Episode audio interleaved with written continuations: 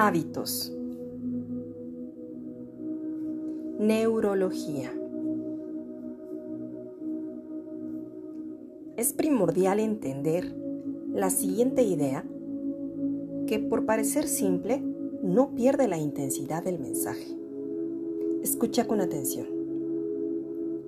Los hábitos se pueden cambiar si entendemos su funcionamiento. Te la repito. Los hábitos se pueden cambiar si entendemos su funcionamiento. Por último intento, porque hay quien dice que las cosas hay que leerlas o escribirlas por lo menos tres veces. Los hábitos se pueden cambiar si entendemos su funcionamiento. Analízate ve identificando tus hábitos. Yo soy tu amiga Annie Girón.